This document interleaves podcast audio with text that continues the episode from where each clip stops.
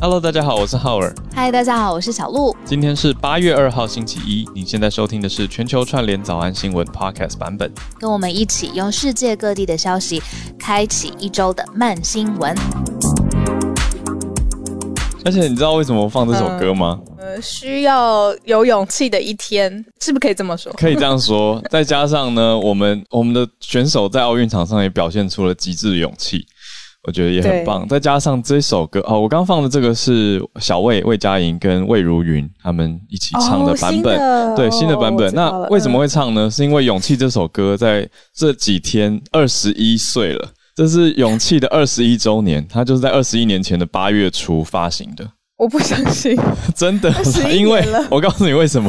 因为这首歌的作词人瑞叶老师，我跟他在 Clubhouse 上面认识了，然后嗯。他这几天都常常在跟大家分享说，哇，二十一年前的那一天，他写了这首词，那后来帮助了很多人嘛，就鼓励了非常多人，给了很多人勇气，所以想想哇，一首歌的力量这么的强大，我觉得它延续到现在，那。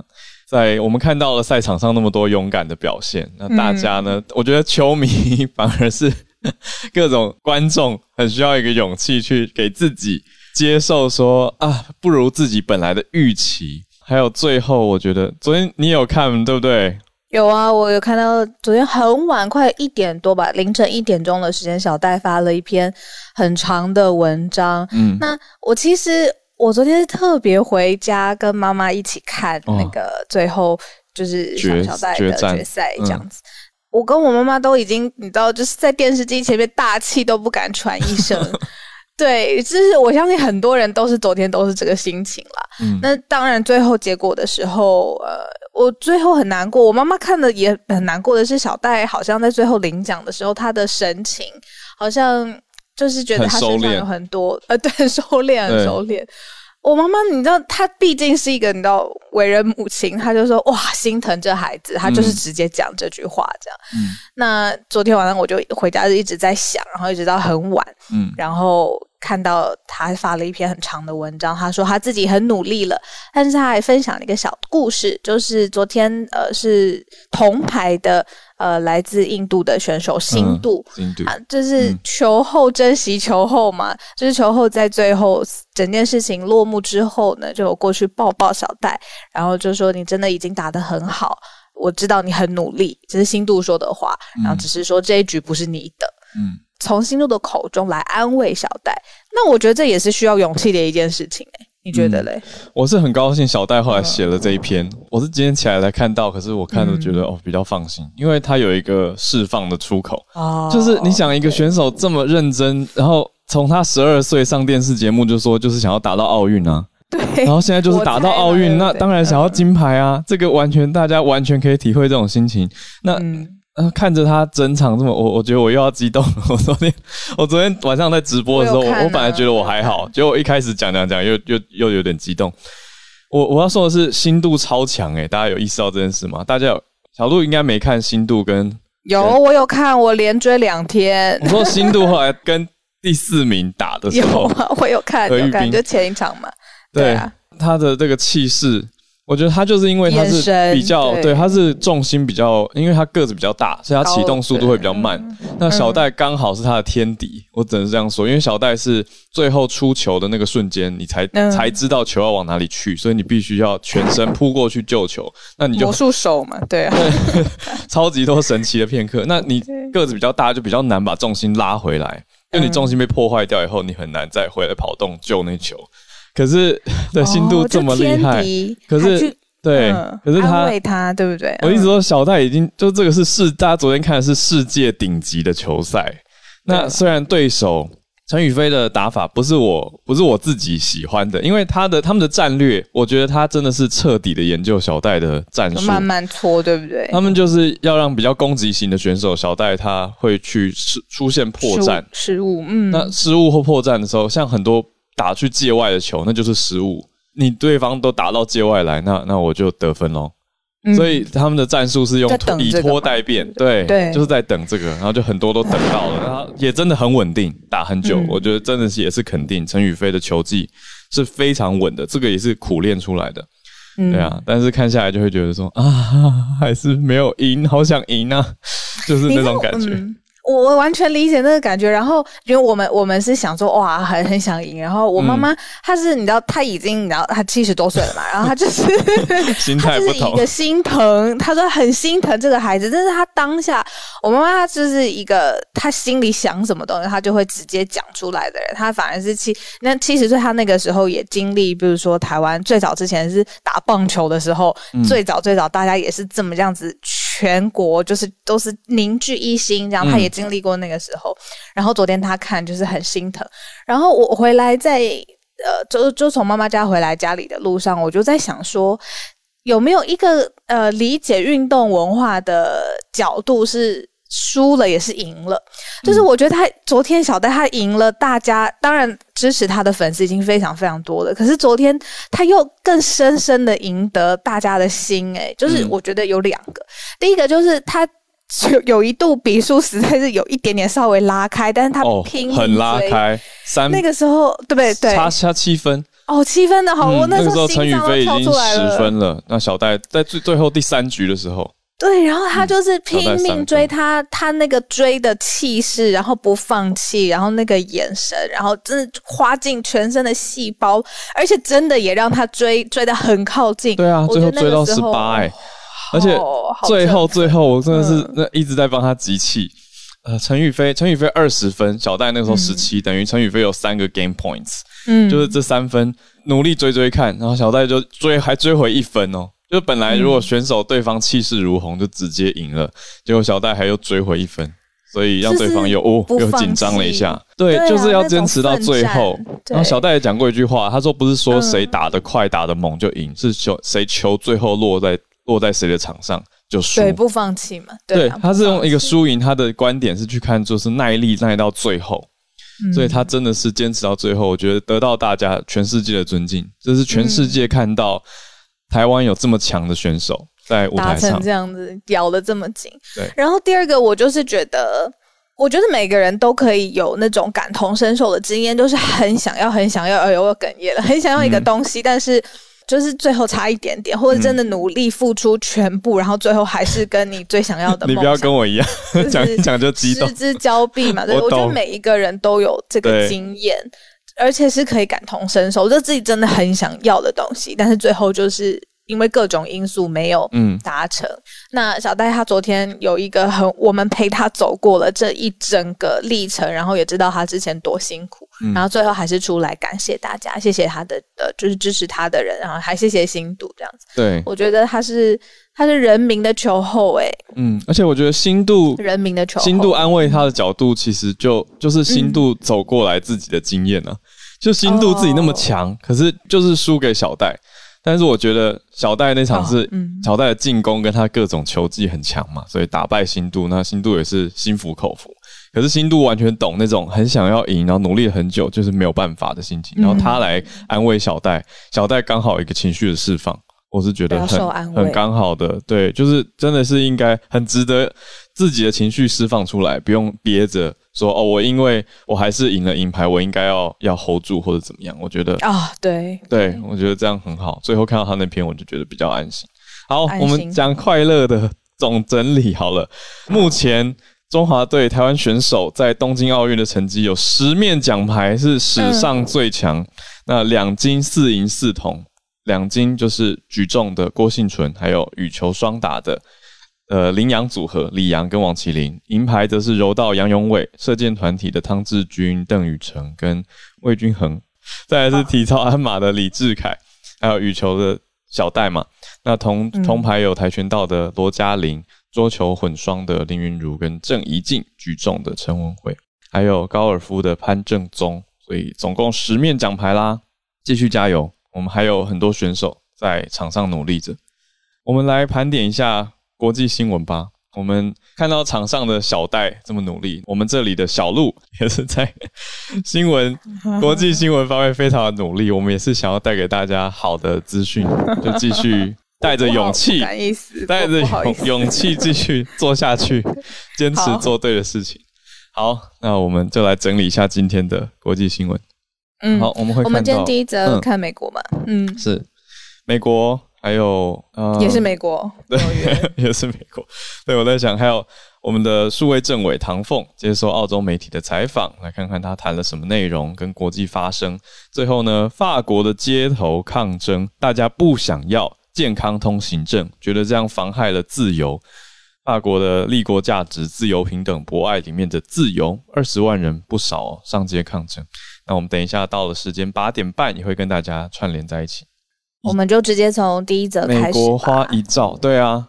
嗯，一兆这个基建啊，基础建设这个过去实在是好红的一个字，嗯、呃，最后呢，终于在美国确定通过了。那目前呢，这个法案议案呢，以六十六比二十八票通过，那确定整个预算的规模，还有要实行的方向。呃，经济复苏当然就是全球在疫情后疫情，不论是你怎么，应该疫情当中，嗯，都还在努力要找的一群道一一条道路。但是呢，呃，拜登上任之后，现在半年多一点点，那现在克服了党派的分歧，嗯，然后让经济复苏变成是他主要的接下来要施力的着力点。那这笔钱呢，会放在很多非常基础的，例如说我们的道路，呃，美国的道路、桥梁、交通跟机场方面的支出。那很很大一方面就是在交通上面的连接，会是这个重要的一兆美元的最主要的花的方向，这样子。嗯。那还有清洁饮饮用水，这个也很重要，还有电动车的充电站。还有维修桥梁等等，那其实它每一个项目其实都是几百亿美元的支出嘛，嗯、那所以其实硬生生的就反映在呃整个接下来市场上面的信心，那可以很仔细的观察这些项目到底是对应哪一些产业。接下来看美股，其实也会有相应的非常明显的反应，待会可以呃就是接下来的几天大家都可以持续的来观察看看。对，嗯，一兆实在是很多，一兆我们讲的是一兆美元吗？对，美元。哇，这是非常大量的基础建设，要重新调整美国国内的交通为主的这些建设。大消息，大家特别是经济面的消息，影响到许许多多的产业，还有股价自然也是受到影响的，所以大家持续来关注。我们第二题来到了纽约的 Queens 皇后区，皇后区三十七枪，一个晚上三十七枪。来看看这个是在纽约，目前是十哦，《New York Times》是一个小时之前才发布的，目前是十人受伤哦，而且就是在呃 Queens 在半夜的时候响起的一个枪响。嗯然后，呃，这是 NBC 哦，是报道说这是帮派型的集结，然后十个人在大型的枪战当中呢受伤了。嗯，然后而且警方已经也出来证实。那目前 CNN 刚三个小时之前最新的 update 是至少十个人受伤，那也是在纽约发生的事情。那呃，目前警方还在进一步的调查当中，要来确定这个确定也是 gang attack。帮派攻击，对，帮派攻击，确定它的来原因啊，然后还有最后他们的组织的形成啊。我看到推特上面已经有，我想一直都在看，打开相关的关键字，推特上面已经有就是录影啊，也也上传上来，就是在非常半夜深夜的这个时间，然后呃，这个是发布的单位是 NYPD Tips，就是纽约警方要给给纽约警方的这些线索的一个账号，这样子，嗯。所以非常新。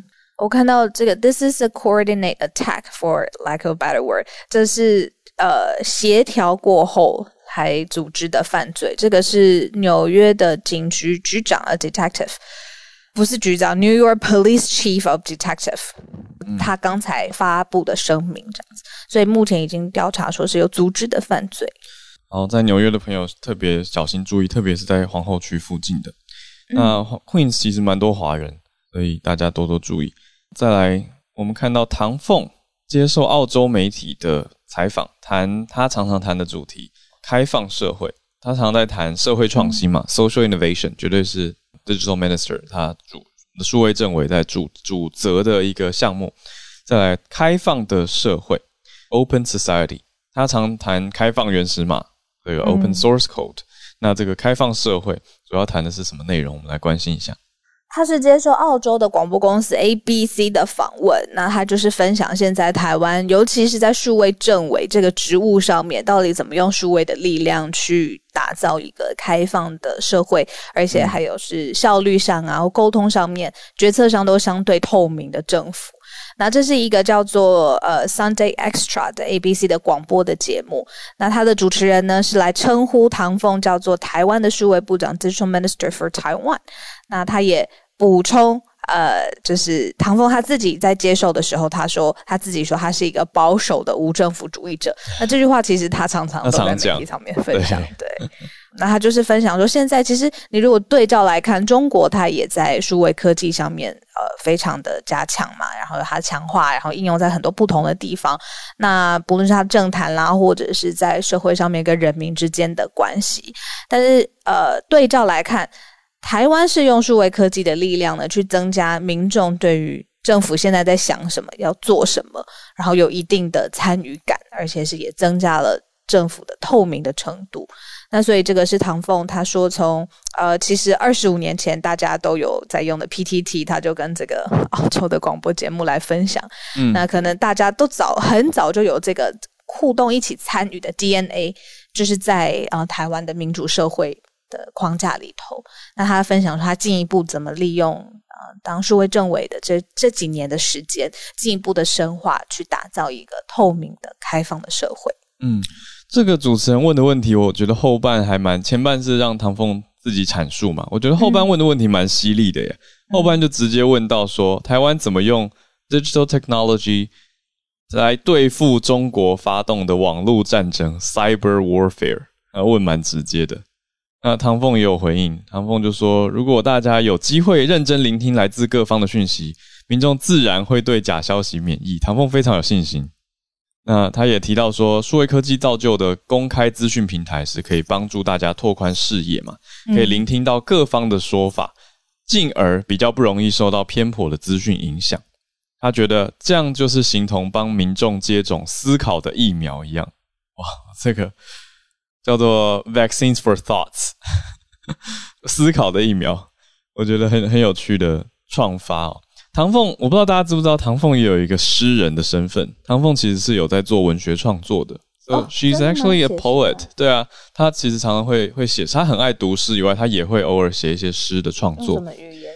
中英文都有，我都、哦、都有看过。那像这这边他，我觉得他讲思考的疫苗也蛮文学性的啊。就是一种比较比喻式的说话方式，蛮有趣的。还有他用的那刚刚小鹿你讲那个无保守的无政府主义那个字有点难哦，conservative 这个大家比较知道，保守派。那无政府主义早安英文我们教有点难，anarchist，嗯，anarchist，anarchy 就是无政府主义，那 anarchist 就是无政府主义的人嘛。对，所以他其实一直是把自己放在一个比较中性的位置，站在科技跟。网络串联的角度去看世界，而不是说偏颇哪一方啊，尽量啦。当然，每个人都会有自己的判断跟自己的决定。嗯，所以这这这个访谈感觉还蛮深入的。我会想要找机会去看有没有机会再听得到，因为既然是广播节目，对啊，然后也可以再翻译小学堂。对啊，很适合我的 英语沟通小学堂，没错，很适合。对，然后也谈到他一直在推动跟参与的 G 零 V 临时政府。哦，我觉得真的蛮好的，而且到现在，希望不论是下一届的数位政委是谁，诶，你觉得台湾还会有第二个数位政委？当然，我觉得希望要有啦，对不对？希望要有，一直延续下去。那么高，唐凤，好，我觉得大家很可爱，就是我觉得我认识的台湾大家，我们都会会觉得哦，谁谁谁很有能力，那唐凤，然后他又又很，如果呈现很清廉的状态，就会觉得那可以让他一直持续做。可是大家就没有在想要怎么培养接班人这件事情，或是那接下来要怎么怎么样继续延续成一个系统？我想这个也很重要。我们不能太靠一直靠能能对能人的出头，嗯、对吧？我们会想说，哎、欸，我们支支持啊，支持对。可是支持以外，也可以看看怎么样支持一个系统的建立。当然，这个也跟唐凤他打算怎么去后续建构这个系统有很大的关系。所以希望有。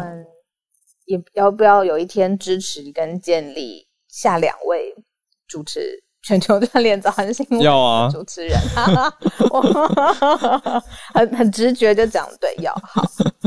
要怎么要怎么建立训练班吗？实习吗？我们再讨论看看好了。我想一下。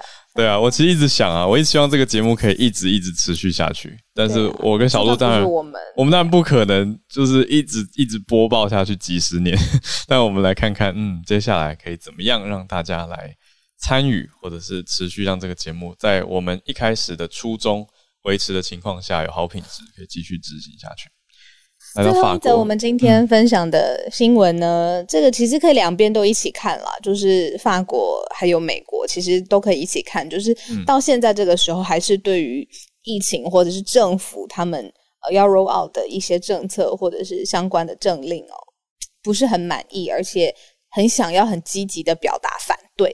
而如果先看法国的话，法国它其实有一个他们自己的出示。相关的证明叫做健康通行证，嗯、那其实可能是你到娱乐的场所，你就必须要出示这个健康的通行证。嗯、那他也是希望说，呃，采检阴性还有接种疫苗的证明你要出示，然后也要强制前线的医护人员来打疫苗。但是很明显的就是法国有一群人呃不买单，觉得这个实在太强势了。他说这个也违反了他们的自由，要抗议这个健康通行证的法案。那这群人有多少人呢？答案是超过二十万人。哇！那已经连续三个周末，这些呃抗议的人士都上街抗议了。而且，如果你去看每一周的人数呃的统计的话，其实不断的在上升当中，就是这个抗议的族群是有扩大。那这个是在法国现在目前正在发生的事情。嗯，呃，不满总统马克宏要通过这个健康通行证，觉得就是限制他们。那同一时间觉得被限制自由的还有谁呢？就是美国孩童的家长，因为现在美国还有一些呃学校要陆陆续续开学，然后开学潮，那现在又在吵口罩的问题了，就直接在呃学校的门口就可以看到有人可以摆出字条来抗议，就是希望不要来强制孩童来戴口罩。那这一则新闻我是从我们全球串联早安新闻的脸书社团看到有人贴上来。所以刚好也快到串联的时间了。嗯，我知道有非常非常多的生活在不同地方的呃大家，呃，如果真的是有，就是还是有感觉到自己的社会或文化当中很反对政府现在要推行的，不论什么关于健康或出示疫苗呃证明的这些法案，欢迎上来跟我们分享。就算你是看到不戴口罩这件事情，然后如果也有人觉得到现在还是不要戴口罩，也欢迎你上来跟我们聊聊。哦。哦 哦，有这样的人在我们这吗？可以来听。呃，就是你听到我看到这样子。哦，好，好，我会想听听看想法，不是要说服，我是要真的要了解背后的 reasoning。我觉得这样理解以后比较好沟通。我真的是这样觉得，沟通哦，真的是交流想法。那我们来。开始让大家来串联了吗？好啊，我们就让大家来串联吧，多一点时间留给大家。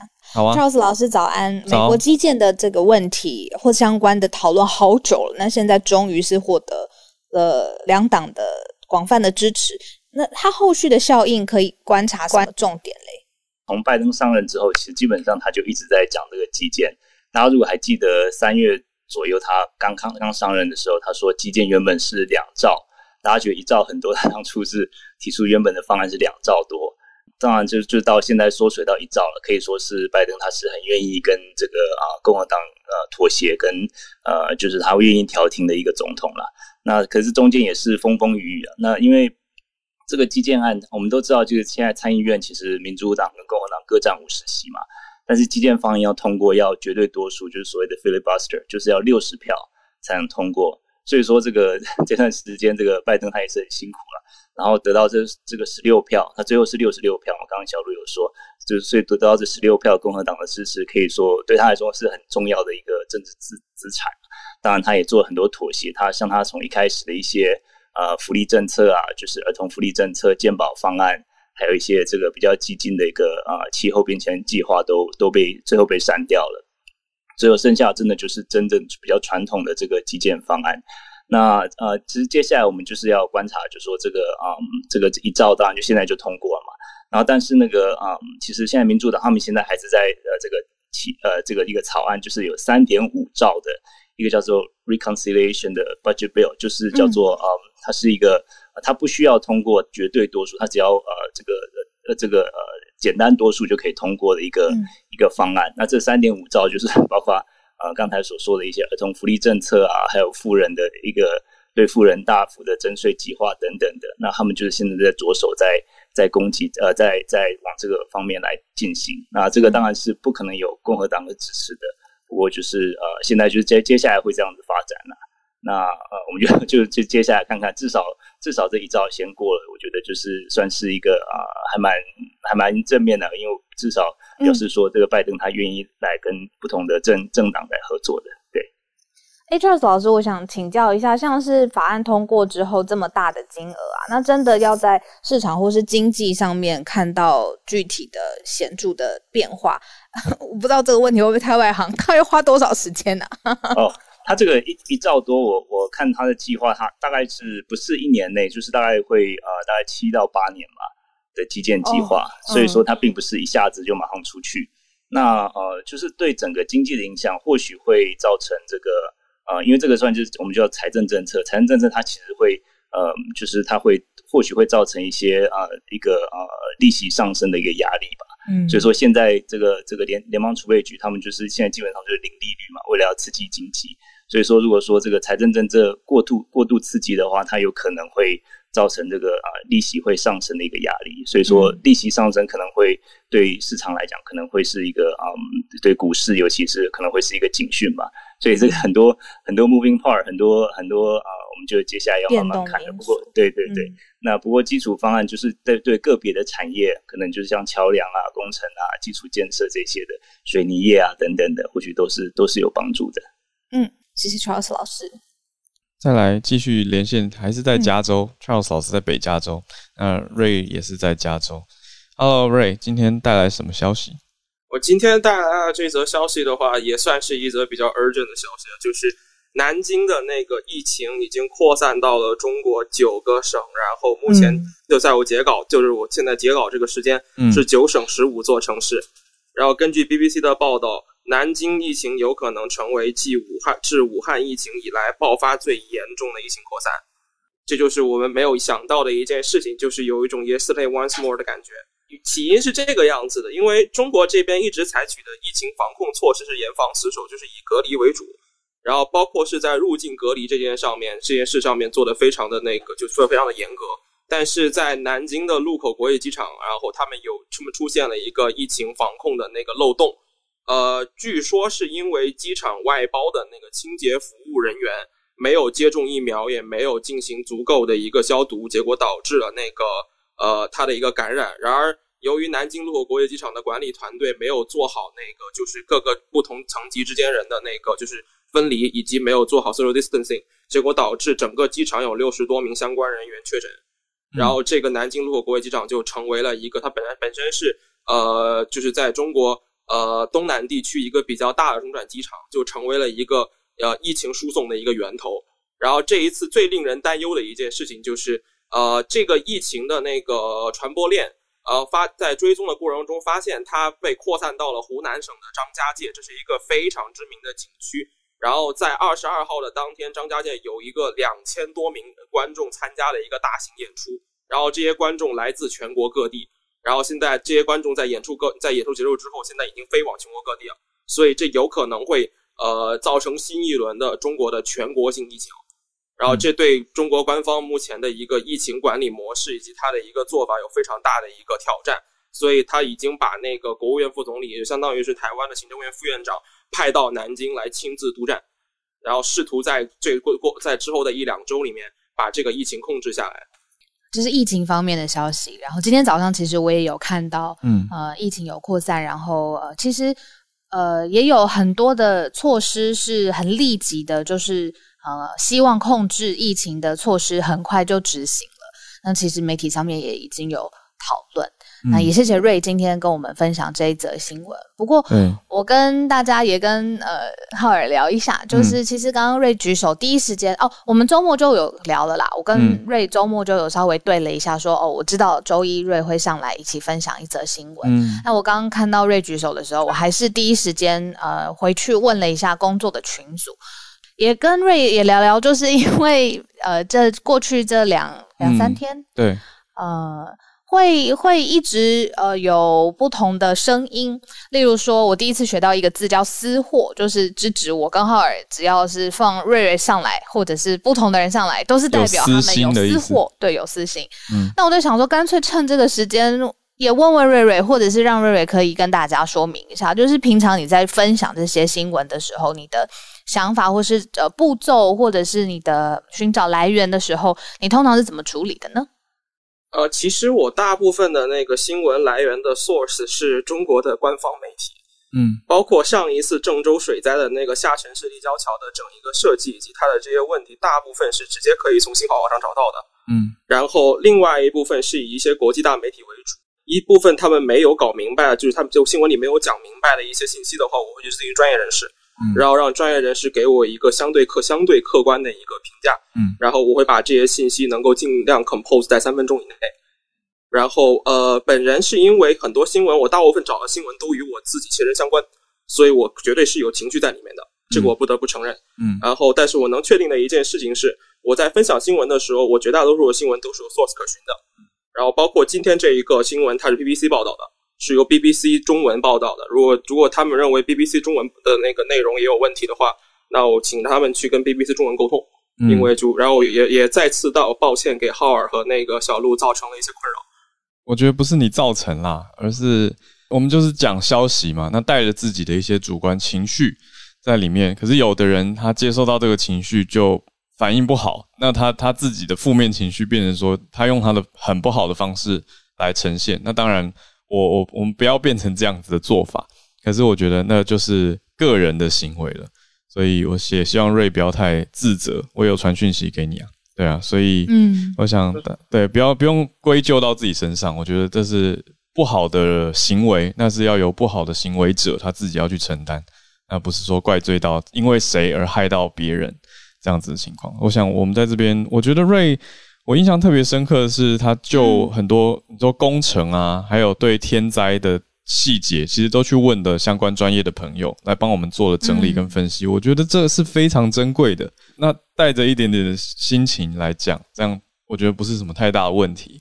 所以也不要曲解我们这个房间。我们这个房间不是要用来诋毁任何的政府单位，我们这个房间就是来告诉大家我们在国际上关注到的消息。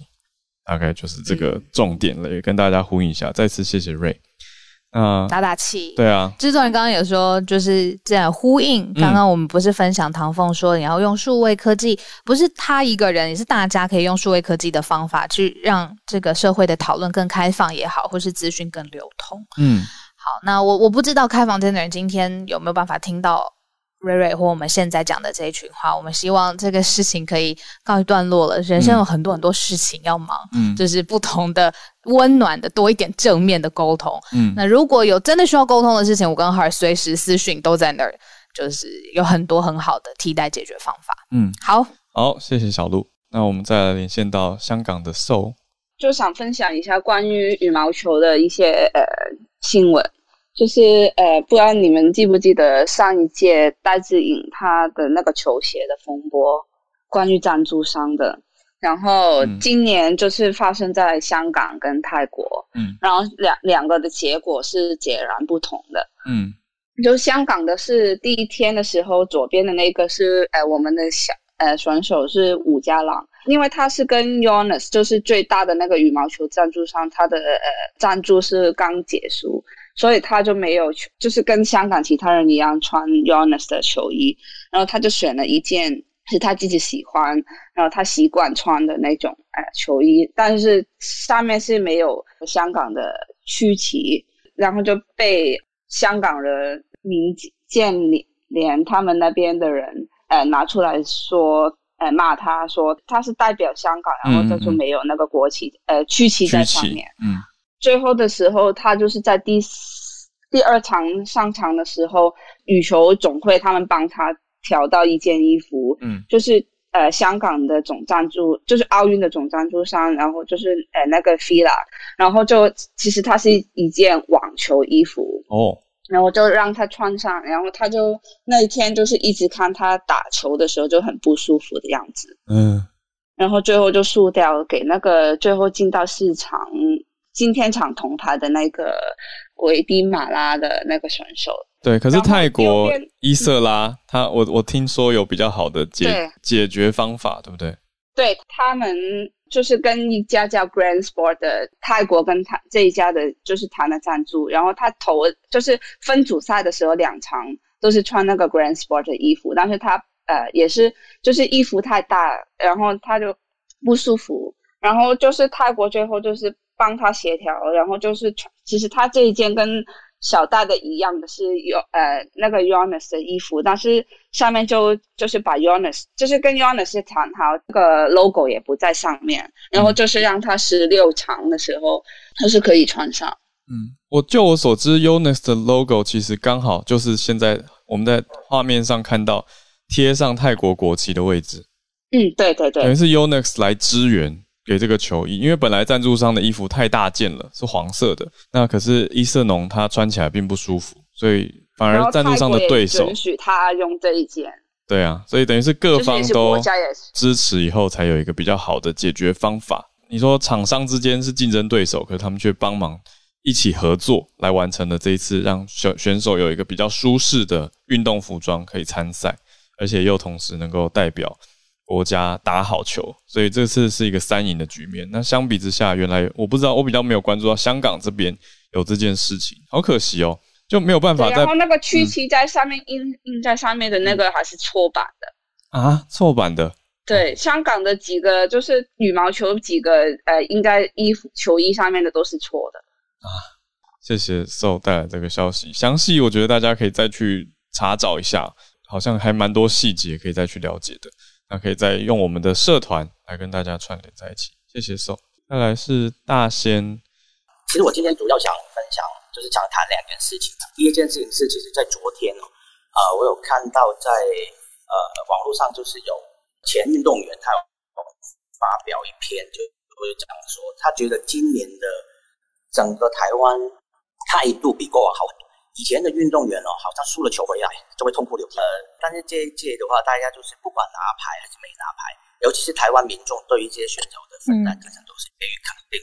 嗯，至少在脸书上或者是在一些呃社交媒体上，很社交软体上很少看到有人再去批评这些选手，无论他是拿金牌、银牌、甚至铜牌，或者甚至没有得名。我觉得这是一个非常好的现象，也是代表台湾的对于这个运动环境确实是有改变，确实是有比以前要。第二件事情就是有关潘正琼拿这个金牌、呃拿铜铜牌这件事情。其实这场比赛哦，呃，他的奋战精神也是非常非常值得鼓励。因为在第一回合，他是打出高标准杆三杆，就是呃那个球场的标准杆是七十一杆，他打了七十四杆哦，在所有六十名选手里面，他是排名五十七的，就倒数第三名的成绩。但是从第二回合开始，他绝对都没有放弃这场比赛。他第二回合、第三回合都打出六十六杆。就是低标人家五杆，他两天追回十杆。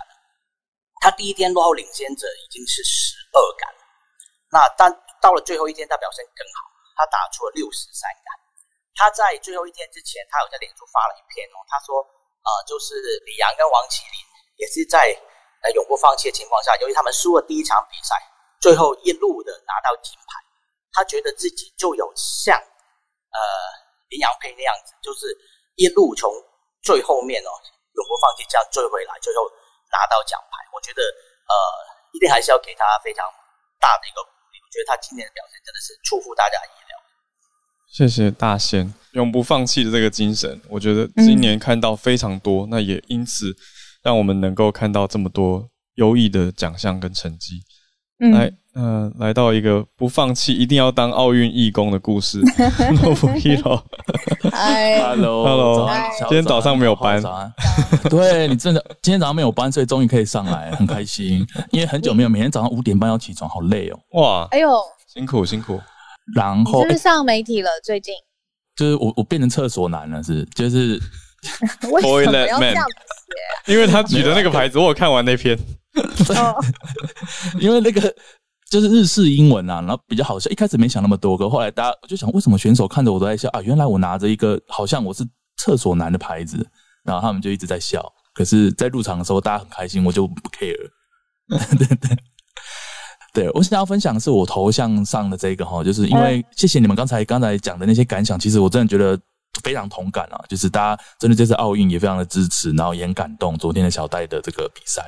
那我想要身为一个义工，我想要跟大家分享一些，诶，可能如会想要看的点哦，就是其实这我在预演的时候看过了啦，就是昨天晚上的这个呃田径场上的女子一百公尺决赛，在准备要介绍这个跑者的时候，其实呃东京奥运这次用在晚上的比赛用了一个非常特殊的方式，怎么说呢？因为那个日本报道有说，所以我应该可以讲多一点哈。就是那时候在预演的时候，突然灯全部都关了。有人说：“诶，灯关了，是停电了吗？还是怎么样？”就不是，它是运用了一些新的技术，一些那个投影的方式，还有一些让你会错觉的方式。就是选手都已经站着准备要跑步之前，他有一段像是秀一样，用秀的方式在介绍选手，可能投影在跑道上，可能在在跑道上投影出选手的一些照片啊资资料，然后最后在最后才会把这个光就是光线全部打开。然后你会看到选手就已经站在他应该要跑步的地方了，然后比赛就马上进行的这个过程，我在预演的时候看到觉得很不可思议。意思是出场让选手有一个很梦幻的出场，是这样吗？对，他们已经在就定位之后，然后就有那个小小像表演的东西，哦，所以很不真实，其实很不真实。哦，迪士尼哦，这个东西，对对，很梦幻、很幻想的感觉，所以。因为我知道台湾这次好像转播，其实有一些新闻媒体上好像没有办法这么顺利，是不是？我看大家都没办法，版权的关系啦。对对对，所以如果大家想看，真的，嗯，如果有转播，你可能就那那次机会看得到嘛。希望大家不要错过，嗯、真的就是蛮酷的。我那时候看到又起鸡皮疙瘩了，在场上。哦、你讲的这个是什么项目？一百公尺？哦、其实应该是在决赛，就是每个田径场上的决赛、啊、哦，田径所有的最后一场，田径最后一场。对对对，应该都会出现这样的演出，所以大家可以就是看起来是一百公尺的决赛。昨天是一百公尺，但是其实应该后面的决赛都有机会会有，但一百公尺至少男生一定会有。嗯嗯嗯，对，希望大家可以不要错过这个，算是另外一个小小的亮点，这样子。哦，有意思，谢谢哦，谢谢。这个是 Insider's View，没错，对对对，这个给我们提供内部内行人的。观看重点一个亮点，让大家可以去关注一下。谢谢农夫 hero，谢谢谢谢，加油！来，再来是加拿大的三人信奇老师。好久没听到你的声音了，老师好。啊、Hello，你好，我是上来讲一下那个口罩的。刚刚小鹿再讲一下，我昨天其实，在孔医师跟江医师的房间有分享了，所以我就很快的讲一下。我不知道大家知不知道亚伯特省在哪里？大概 Alberta，对，它就在卑诗省的隔壁。大家应该知道路易斯湖跟班夫国家公园。有听过。那这个省哦，上个礼拜四的时候宣布，他们不再会告诉确诊者他的接触者，就是说接你要是跟有人确诊了，你就不会有接触过。可是你啊、呃，省政府就不会告诉你，你其实。有曾经接触到有人确诊了，那他从八月中的时候，他将会取消所有的防疫旅馆。那这就代表就是说，他们不再规定人们要是确诊了，不需要居家隔离。那这很恐怖的，为什么？因为亚伯特省它的人口数差不多比卑诗省少一点点，那我们又是邻居哦。那他如果决定这么做的话，其实不晓得。因为我们没有墙，所以他们过来了，确诊者过来了，其实我们也都不知道应该要怎么做。那我觉得最最主要应该大家要注意的就是，我们有百分之七十以上的确诊数，嗯，上个礼拜五是九百零七例，百分之七十都是 Delta 变种株。那 Delta 变种株，大家等一会可以再听听孔医师讲，它其实传染力更强。然后，嗯，重病，如果说你没有打过疫苗的话，你重病会更严重。那大部分的学校，每一个省的学校的规定，在开学九月开学的时候的规定都不大一样。Ontario 他们的规定是每个大学都会规定学生在室内要戴口罩。卑诗省不用戴口罩，嗯，他会建议你戴，但是你不需要戴。亚伯特省这个。他们卫生长官说：“你也不需要戴。嗯”所以我大概就是整理了一下，就是这样子。那详细的啊，每一个学校的口罩规定，在我的 IG 可以看得到。谢谢三人新奇老师。那我们再来连线到 Alice，、呃、来自马来西亚。Alice 之前 Charles 老师有一个相关的议题想要补充。嗯，呃，就是我前阵子跟我同事在聊天的时候，他们说过去，尤其是黑人啊、他们过去其实就是一些历史的一些因素，一些黑历史、医疗黑历史。他们过去曾经就是有一个啊、很有名的一个啊、塔斯基奇的梅毒实验，他们是针对这个黑人的男性，他们做实验，他们其实是后来。呃，有了这个治疗的方式啊、就是青霉素，然后他们还是不给他治疗，所以他们很多就是少数民族，尤其是黑人，他们对于这个这种呃，可能疫苗啊，他们就是有点却步这样子。那我可以之后可以在这个 Facebook 分跟大家分享。那我先分享到这里，谢谢。嗯，谢谢 Charles 老师。Hi Alice，不好意思，刚刚打断你了，我就先聊一下，呃，因为我在我的 bio 有写，我非常了解台湾对于昨晚球赛的心情，那马来西亚人是非常有感的。因为大家应该，如果是有关注球赛的人，都会认识李宗伟和林丹的那个传奇对赛事件。连续三年，李宗伟让马来西亚都呃心脏衰弱了三年。那个奥呃三届奥运啊，不好意思，连续三届都心脏衰弱。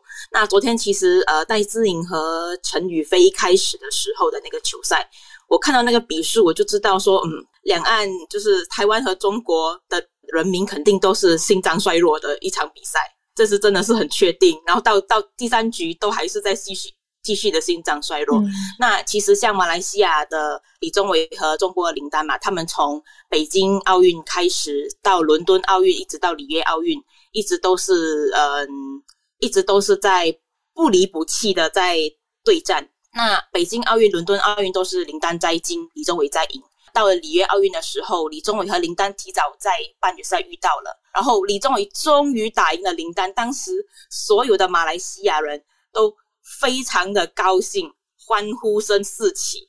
但是到了决赛的时候，因为对到成龙，呢当时我们也有大家都在一直在分析，就是说因为成龙的体力啊什么都胜过李宗伟，当时其实已经是算是大龄球员了，所以会输。但是其实。呃，马来西亚人虽然有预料这件事，但是还是非常的失望。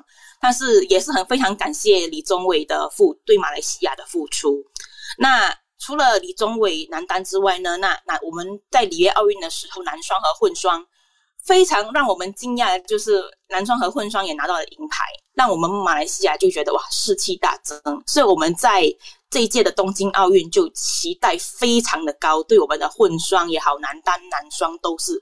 期待非常高的混双，首先先出战嘛，一开始就已经是滑铁卢就被就 out 了，酸民就窜起，就一直在那里就是酸说啊，我们的混双不行啊，怎么样子的？然后嗯、呃，其实但我们的混双选手非常的受伤了，然后非常多的马来西亚自媒体都在批判这些酸民，就是说嗯，就发了一些文章，也有 YouTuber 也有。也有在批判酸民。那我其实本身来说，虽然是我一一名马来西亚人，但是我也很常会看 PTT，连 PTT 的呃 badminton badminton 版都有说，就是、嗯、就是一直在酸马来西亚的酸民说，哦，马来西亚不知道这个这个球啊跌了之后，马来西亚酸民会怎么说啊？怎么说？就是连台湾的、嗯、的的乡民都知道马来西亚会酸他的球员，如果打得不好的话。呃，但还是非常感谢我们今年男双，呃，也是赢给了，虽然输给了中国双塔，但是还是赢给了万山组拿到了铜牌。所以你看我的照片是羚羊组和双塔组站在一起领奖的那个照片嘛。然后我非常感谢我们的那个男双，然后呃，也希望就是其实以此借鉴啦，就是希望台湾的民人民可以就是在下一届的奥运的时候，不要太期待过高的给。羚羊组和戴资颖他们更多的压力，嗯，来应战，非常真的是我可以理解他们的压力，因为戴资颖打球，对，因为戴资颖打球，我一直都有在关注，嗯，他是一个非常平常心的人，嗯、但是我昨天看到他比赛，好像压力真的非常的大，嗯，他真的很想赢，看看得出来，但是当然陈雨菲打得很好，两两边都打得非常的好，所以其实这件事情我一直看，然后虽然我不是台湾人，也不是中国人，那我就是。会觉得很感动，嗯、然后也、嗯、也流泪了，真的。嗯嗯，就是看到打的非常认真，而且两边都很强的这种对决。对，两边都不放弃的那一种，真的是。谢谢谢谢 Alice。国人支持选手，但也不要给选手过高的压力，或甚至有批评或者谩骂的那种感觉，就是一个支持你怎么样都很棒，加油的那种感觉，要正面的角度，让选手能够去放开心胸去打球。来到助战专家的时间，Dennis 老师。大家，大家今天谈好多羽毛球。我们昨天心情就是也是也是百感交集，一直一直手握拳头，守在电视机前面哦，守在这个网络前面。不过很很感动啊，我觉得整个拼战精神，我相信大家应该应该有同感，应该是非常感动的。所以期待期待，我看到小戴的 po 文，我们还是期待他呃伤身体养好之后，我们再出发，不论朝哪一个方向，我们都一起加油。今天跟大家分享那个呃一个消息是关于呃土耳其呃不是 阿富汗这边的最新的消息哦。阿富汗这边有一个新的消息，在星期天的时候呢，在我们知道在阿富汗呃我们一直在担心塔利班是不是有攻是不是有又再次的攻城略地，那塔利班到底会进展到什么样的程度？现在阿富汗传出的新的消息是在阿富汗南边的坎大哈这个大的城市，本来是大的省份中心的这个城市，还是阿富汗政府可以控制得住，但是现在传出来炮火已经在坎大哈这个。City 里面城市里面发生哦，那坎大哈是阿富汗的第二大城市，另外一个第四大的城市 Herat 这个地方呢，也呃 H E R A T 这个这个城市也发生了，就是在城市里面的城乡城市城镇战也已经出现了，它传出传递出来的讯息是说塔利班已经攻进城市了，那。我们在很遥远的台湾大概没有什么感受，但是大家我还是请大家想一想哦。现在塔利班，我们之前有跟大家分析过，塔利班现在已经把自己当成一个政权，开始在谈外交了。那在对内的部分呢，当你外部的势力，美国撤军，外部的势力不再去介入，都只是说，哎，塔利班未来也是一个和平的、和平的这个扮演和平的重要角色，像中国啦、俄罗斯都是这样子冷眼旁旁观的情况之下。塔利班塔呃阿富汗内部的战争看起来塔利班是越来越进逼哦。那这个礼拜上个礼拜上个周末也有新的消息呢。美国的情报单位显示，塔利班啊阿富汗本来最具有优势的空军呢，空军飞行员纷纷的外逃。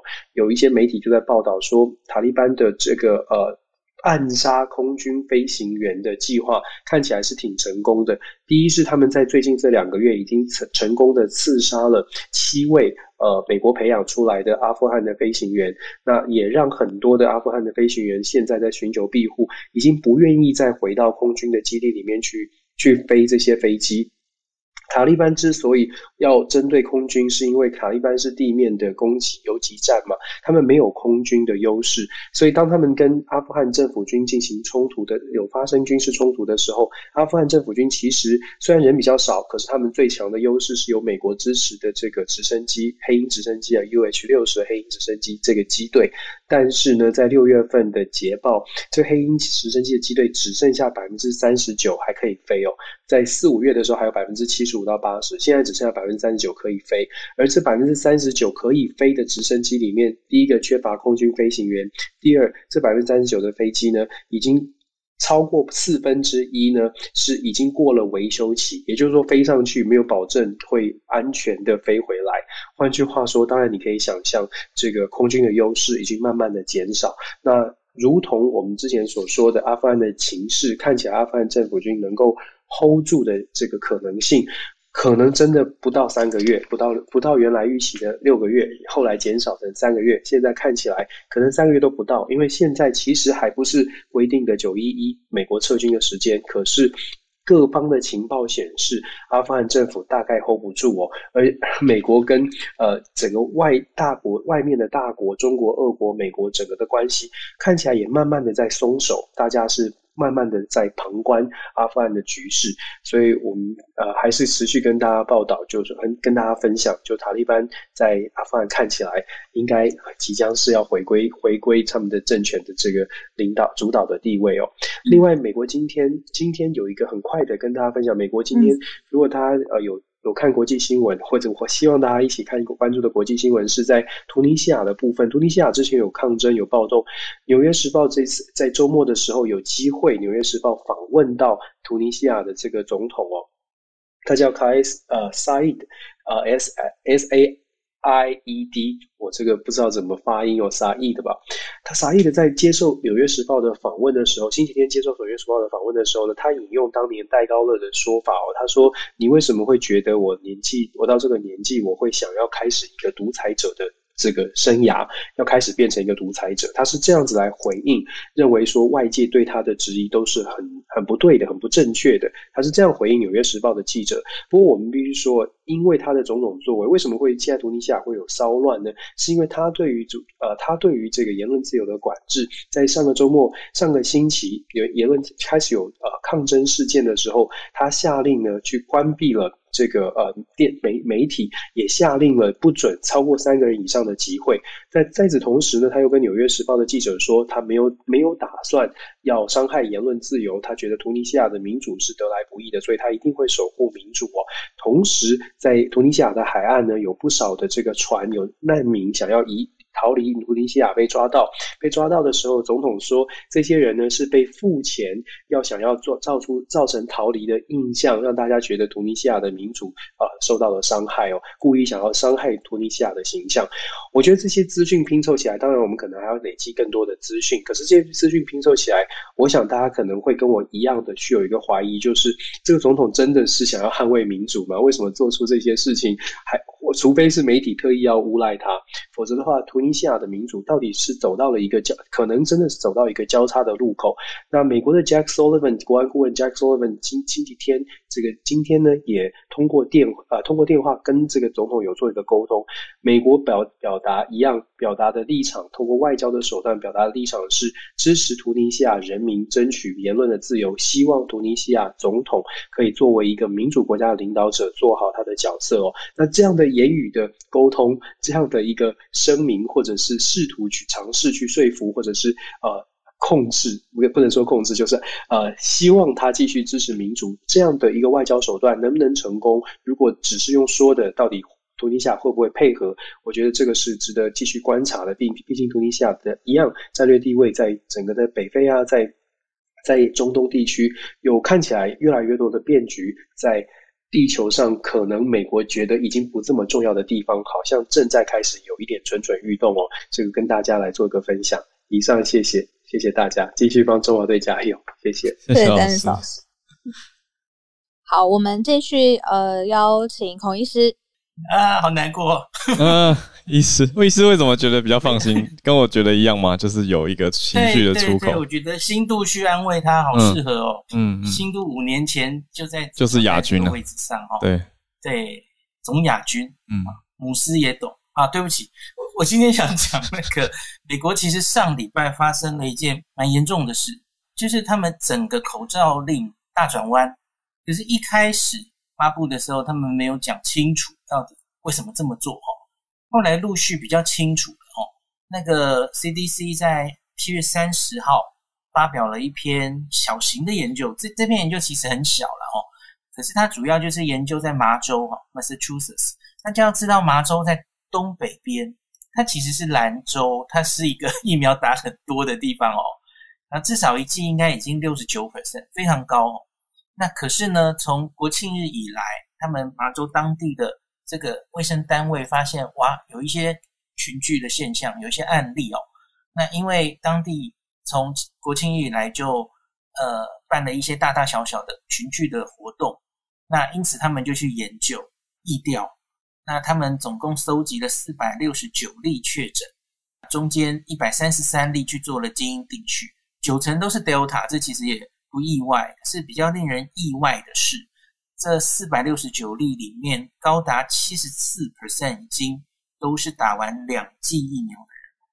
所以标题啊，这几天的新闻标题啊，不管是英文的或是翻译成中文的哈，只看这个新闻标题会把大家吓死哦。像是连中央社都这样下标哦，他说美国的研究 Delta 传染力惊人，确诊者七十四 percent 已打完疫苗。呃。只看这一句，这个研究表示的是这样，没有错啦。嗯。可是这件事有一点类似，大家记不记得？我很久以前有跟大家分享过英国，英国那时候也是在犹豫要不要，到底要不要开放的时候，那他们他们那个 Delta 的资料其实是研究更久的嘛，已经从六月开始就流行很多。然后他们有一度有一个说那个住院，然后死亡有六成都是打过疫苗的，记记得吗？我觉得这有一点类似那个，你你解读这个数字的时候要很小心，因为你要看清楚分子跟分母是什么。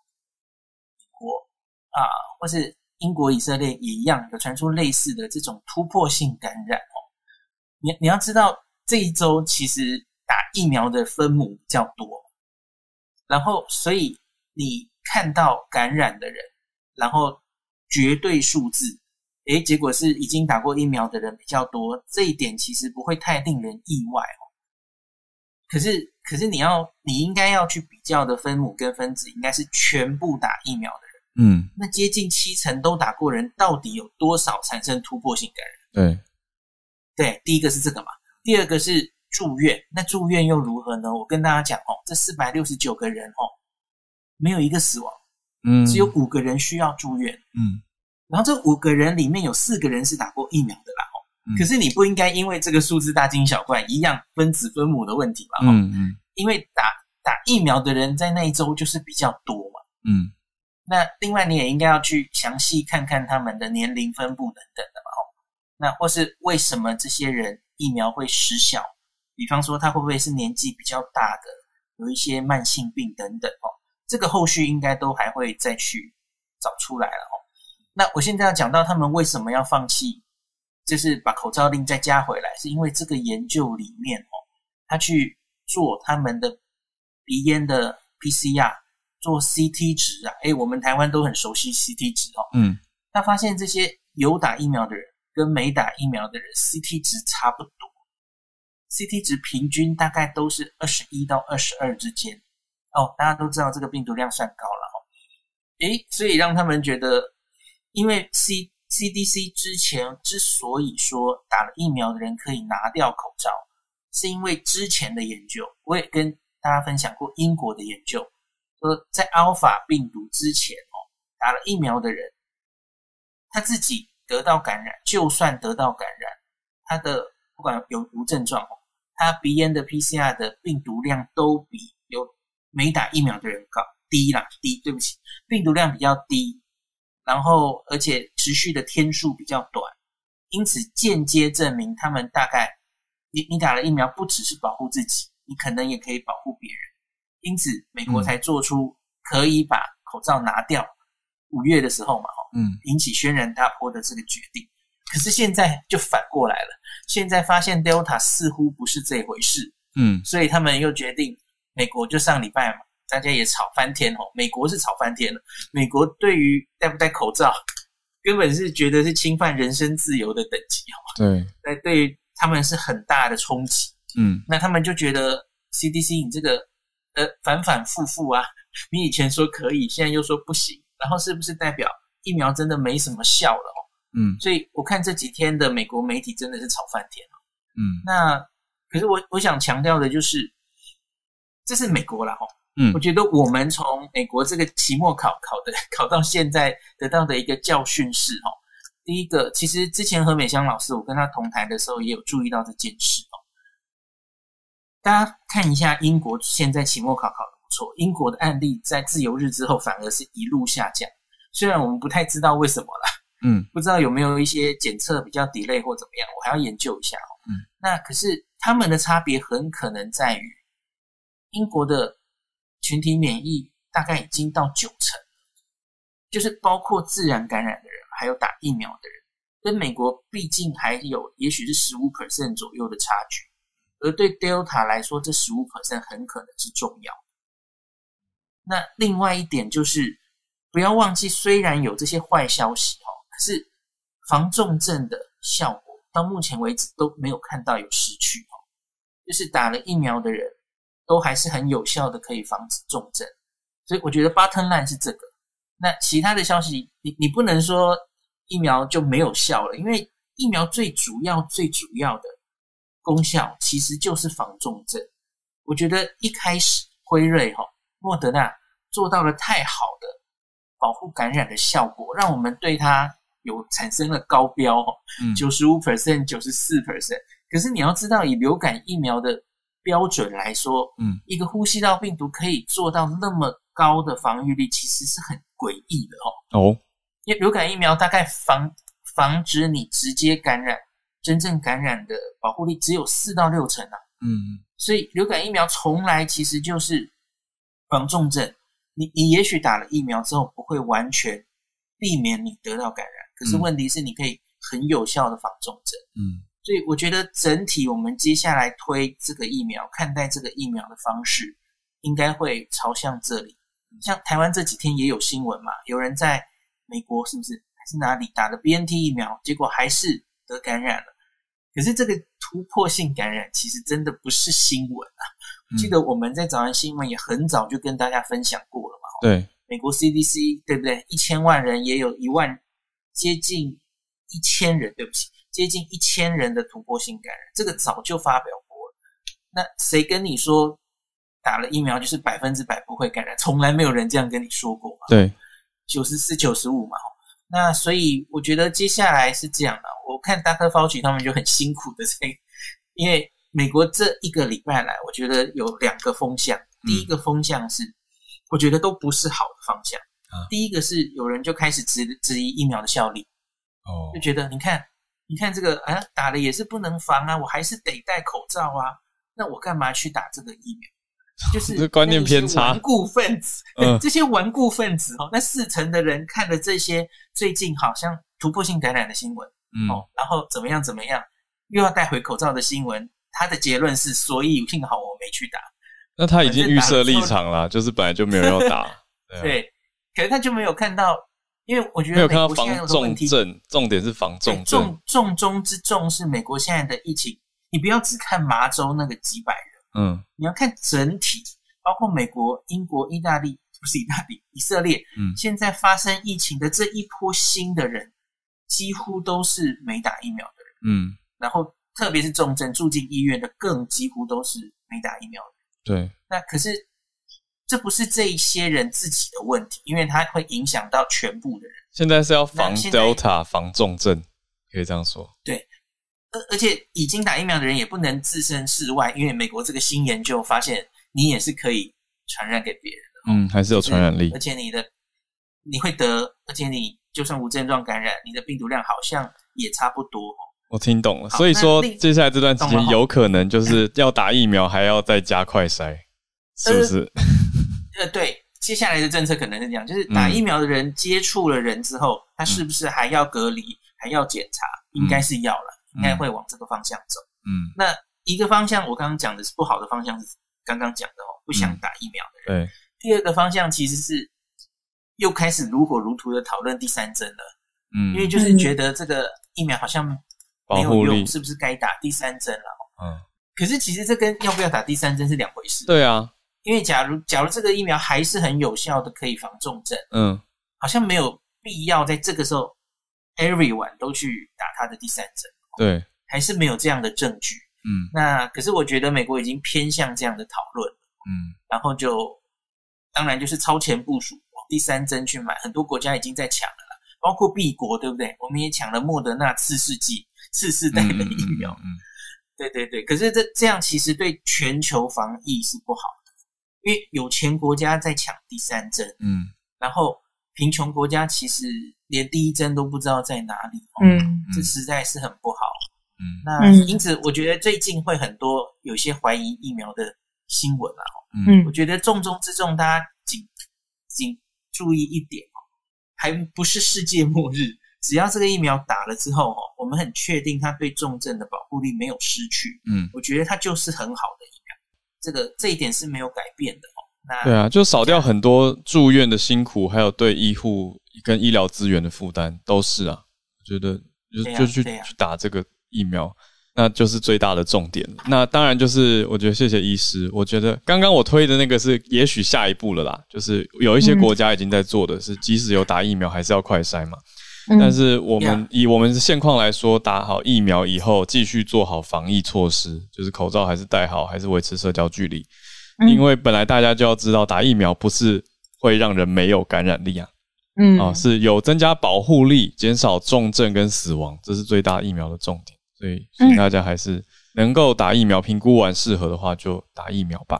谢谢医师，谢谢今天所有的上来串联的朋友，Charles 老师、So 大仙、Nobuhiro、新奇老师、Alice、Dennis 老师、李氏鼻孔医师，还有 Ray，谢谢大家。好，那我们就明天同一时间喽，明天继续串联。谢谢你的收听，有任何想要告诉我们的话，都欢迎透过各种管道留言给我们。想要分享新闻消息吗？可以加入脸书社团，只要搜索“全球串联早安新闻”。谢谢每一位关注我们的朋友，你们的温暖是我们继续的动力。邀请你把节目订阅起来，还有给我们五星的评论，还有把这集节目分享给更多你身边的朋友喽。没错，期待明天再见啦！大家拜拜。拜。